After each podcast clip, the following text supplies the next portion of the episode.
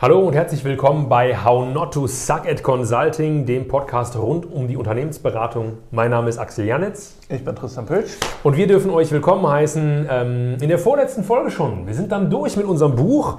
Ähm, mal zur Erinnerung, wir besprechen das Buch. Das sind so die Muster des Gelingens und des Scheiterns aus der Unternehmensberaterbranche. Nicht nur von uns, sondern von ganz vielen Kollegen. Und heute möchten wir mit euch über Entscheidungs- Optionen sprechen, denn wir möchten im Kapitel 4, wo wir gerade drin sind, ähm, Entscheidungsfindung verbessern. Jetzt hatten wir ein Kapitel, wo es um Szenarien ging, jetzt sprechen wir über Optionen. Wo ist der Unterschied? Der Unterschied ist, wir haben im Kapitel, wo wir uns mit Szenarien sozusagen auseinandergesetzt haben, eigentlich darüber geredet, dass man wegkommen soll von singulären Zahlen als Zielen, mhm. sondern man ersetzt einzelne Ziele durch Szenarioräume, was passiert, wenn wir dem so oder so oder so nahe kommen. Mhm. Das heißt, für eine Option mache ich verschiedene Lösungsräume auf. Genau, also je nachdem, was passiert, mache ich das oder mache ich das oder mache ich das. Mhm. Jetzt gibt es aber natürlich auch andere Punkte, zum Beispiel, wir nehmen eine konkrete Situation, wir stehen vor der Frage, sollen wir ein neues System einführen oder nicht. Mhm. Das hat jetzt noch nicht also wir, da geht es nicht darum, irgendwie die Szenarien aufzumalen, sondern da geht es um die konkrete Frage und, beziehungsweise die konkrete Entscheidung, die jetzt getroffen wird, sollen wir das tun oder sollen wir das nicht tun. Das heißt, da hätten wir so eine Optionenraum entweder A oder B. Ne? Genau.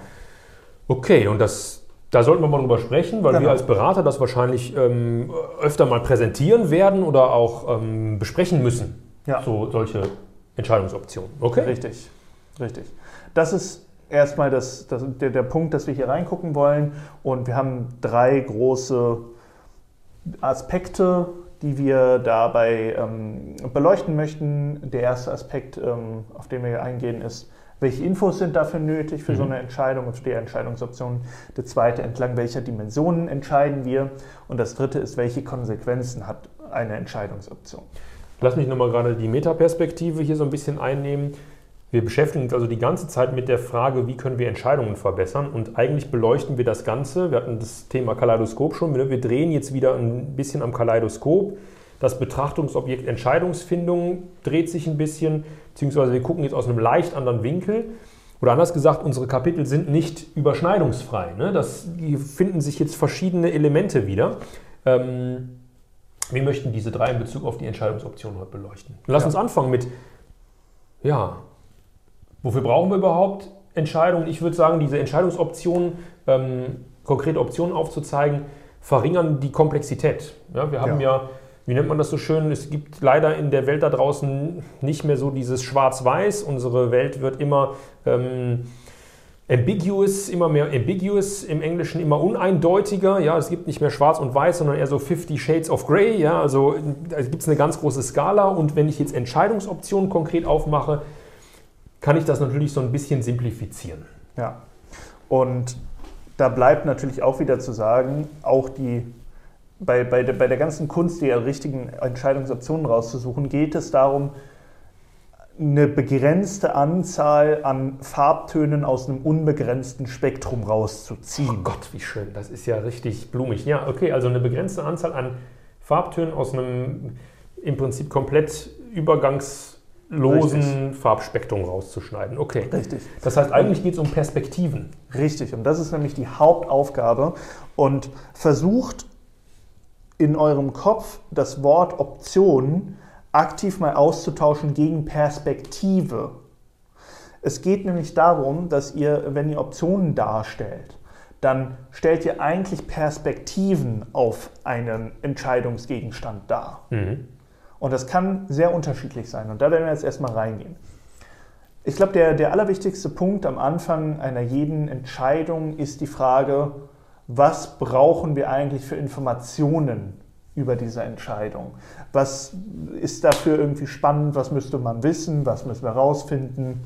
Das heißt, so dieses, bleiben wir mal konkret, das Thema, wir wollen System einführen also wir haben ein Problem, jetzt gäbe es äh, zum Beispiel die Option System einführen oder System nicht einführen, um das mal Platz zu machen. Dann wäre interessant, welche Informationen sind notwendig, um das überhaupt irgendwie zu bewerten. Ne? Genau, dazu gehört zum Beispiel sowas wie Kosten für das System selber, also wenn man das einkauft zum Beispiel, hat das einen Kostenfaktor. Dann hast du irgendwie einen Integrationsaufwand, also irgendjemand muss sich hinsetzen, muss es installieren auf dem Server, muss es dann irgendwie ausrollen auf alle anderen Maschinen. Dann, dann haben wir hinten raus Wartungskosten, Lizenzkosten vielleicht.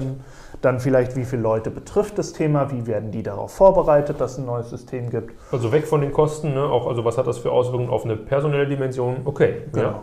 Und so kann man das dann eben durchziehen. Und es gibt natürlich auch eine ganze Latte an Sachen, die dafür nicht so spannend sind oder nicht so relevant sind. Zum Beispiel ähm, ist für das Einkaufssystem vielleicht nicht so spannend, wann die Personalgehaltsläufe sind. Ne? Mhm. Typisches Ding. Ja. Und da müsst ihr einfach mal gucken, okay, Möglichkeitenraum erstmal einmal aufmachen. Was sind denn alles relevante ähm, Informationen für das, diese Entscheidung? Das kann ich ja ziemlich klassisch machen. Stakeholder-Analyse habt ihr bestimmt schon mal alles alle gehört. Ich überlege mir also, wer ist davon betroffen und frage die Leute mal, ähm, was wird dich denn an dem ähm, System interessieren oder was für eine Information ist für dich interessant, wenn so ein System eingeführt wird. Das heißt, genau. Erste Dimension bei, einer Entscheidungs-, bei der Entscheidungsoption, was für Infos sind überhaupt relevant? Richtig. Es gibt die verrücktesten Branchen da draußen, das glaubt man gar nicht. Wenn ihr zum Beispiel atombombensichere Rechenzentren baut, ja, sowas gibt es, ne? da sind andere Entscheidungen relevant, als wenn ihr Candy Crush programmiert. Ja? Richtig.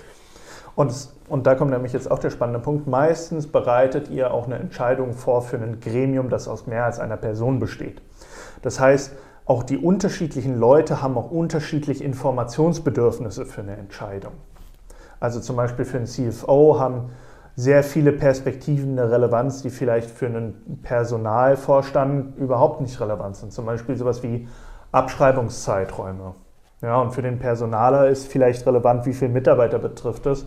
Und der CFO sagt ja, das ist mir gar nicht wichtig. Das ist für mich keine spannende Info. Super, das heißt, die für euch spannende Info ist, ähm, wenn ihr über Entscheidungsoptionen drüber nachdenkt, erstmal sammeln, was für Informationen sind grundsätzlich für wen relevant.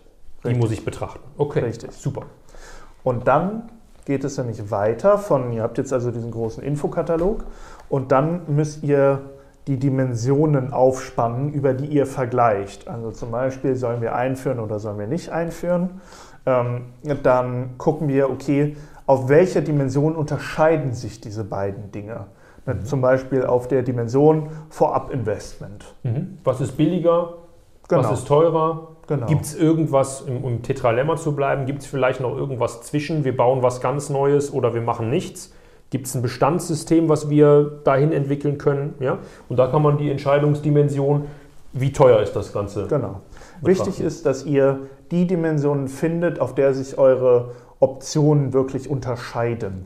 Mhm. Oder eure Perspektiven? Wahrscheinlich, ne, bei einem System kaufen oder nicht, ist das eine sehr teuer, das andere ist sehr günstig. Ah, okay, super, Kontrast. Ja? Richtig, richtig.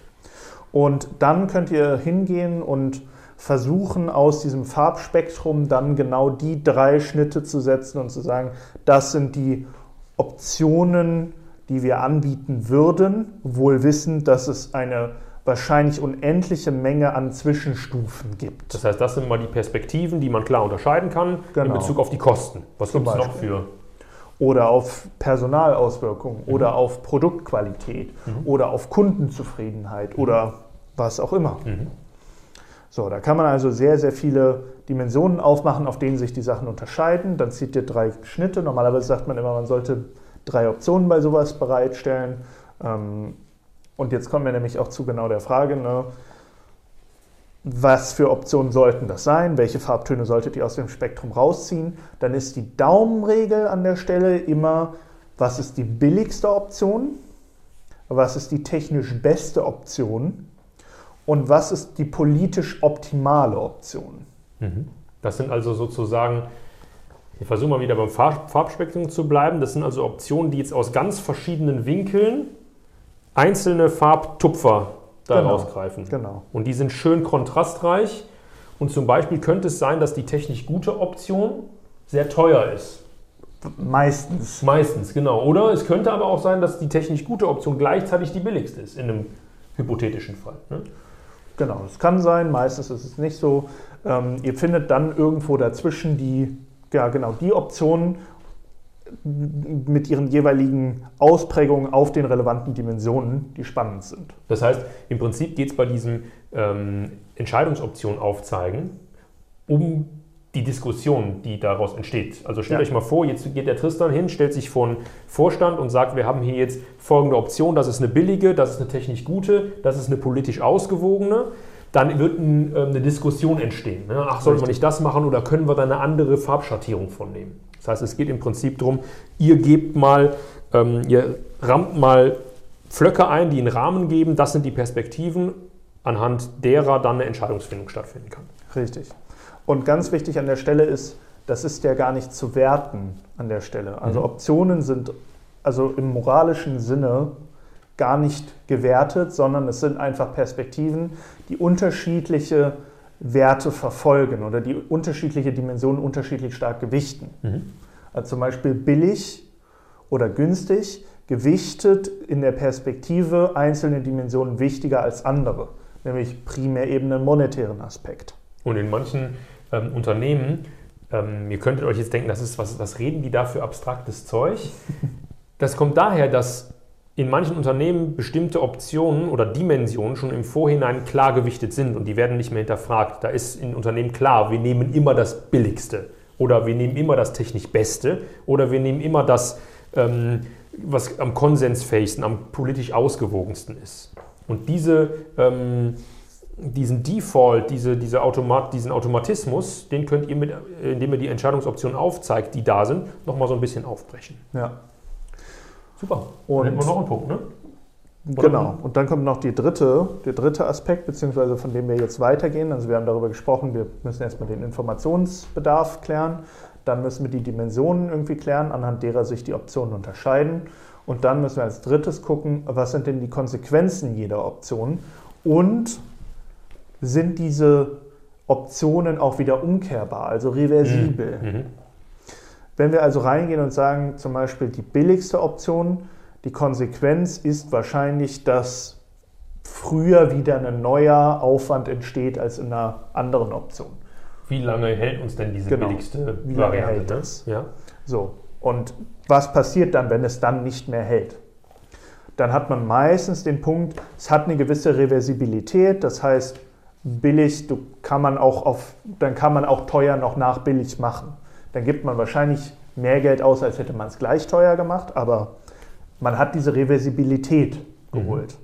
So, wenn man jetzt aber insbesondere in organisationalen Entscheidungen hingeht, dann hat man theoretisch zwar die Umkehrbarkeit, die aber sehr, sehr schwierig ist. Zum Beispiel, wir gliedern, wir machen einen Carve-out, das heißt, wir gliedern eine Subabteilung zum Beispiel aus in eine eigene Organisation, wir gründen eine eigene Gesellschaft, die hat eigene Verträge mit den Mitarbeitern und so weiter und so fort.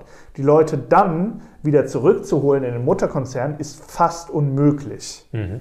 So. Oder sowas Triviales, äh, Physisches wie, wir ersetzen jetzt unser Archiv, unser physisches Papierarchiv durch eine digitale ähm, Ablage. Ja, Da ist äh, als äh, Entscheidungsdimension für die Option sehr wichtig, dass es nicht mehr reversibel. Wenn die Dinge einmal geschreddert sind, this is it.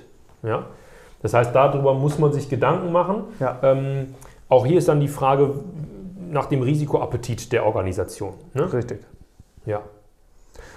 Gut. Das wäre die Frage. Ansonsten könnte man natürlich noch ähm, die weitere, also längerfristige Konsequenzen, was, was hat das für Auswirkungen auf unsere Strategie, wenn wir zum Beispiel jetzt ein neues Produkt auf den Markt werfen, ähm, was macht das mit unserer äh, Marke und so weiter und so fort. Typisches Beispiel, man bringt irgendwie ein Produkt raus, das ein anderes Produkt kannibalisiert, das Mhm. man selbst vertreibt. Dann darf es einen nachher nicht wundern, wenn das neue Produkt dem alten Produkt Umsatz klaut. Das heißt, man könnte ja jetzt, wenn man sich das grafisch vorstellt, in so einer Tabelle denken. Ne? Ich habe also verschiedene Optionen, die über verschiedene Dimensionen bewertet sind und wo ich mir in der letzten Spalte dann nochmal stichpunktartig Gedanken zu den Konsequenzen mache. und zur Reversibilität, ja. Genau, und zur Reversibilität. Okay. Und damit kann ich dann zur besseren Entscheidungsfindung bei meinem Kunden und vielleicht auch bei mir intern beitragen. Zum Beispiel, genau. Und ein ganz wichtiger Punkt, den haben wir schon mal immer mal wieder durchklingen lassen und auch am Anfang nochmal besprochen. ihr werdet ja geholt, um Optionen zu empfehlen meistens. Was ihr aber tun solltet, ist Perspektiven empfehlen. Mhm. Das heißt, schaut rein und versteht, okay, auf Basis welcher Perspektive und welcher, und da sind wir beim Kapitel von letzter Woche, auf welche Annahmen schalten bestimmte Perspektiven und aus denen ihr dann guckt und empfehlt dann eine Perspektive unter den Annahmen dieser Perspektive. Super. Denn als Externer, und das sind wir nun mal ähm, bei unseren Kunden, werden wir für neue Impulse, für andere Perspektiven bezahlt. Die seltensten Kunden wollen, ähm, wie sagt man das, dasselbe, was sie sowieso schon tun. Getretener Quark wird breit nicht stark, ja? deshalb neue Perspektiven. Darum geht es, das könnt ihr mit guten Entscheidungsoptionen machen und somit die Entscheidungsfindung extrem verbessern. Top. Tristan. Ja, das war's danke wieder, dir ne? wie jede Woche. Ja, danke dir. Danke euch. Danke fürs Zuhören, fürs Zuschauen. Ähm, wir sehen uns dann nächste Woche oder nächstes Mal, wer weiß, wie ihr das hört, ähm, zum letzten Kapitel. Wir freuen uns auf euch. Danke fürs Zuhören.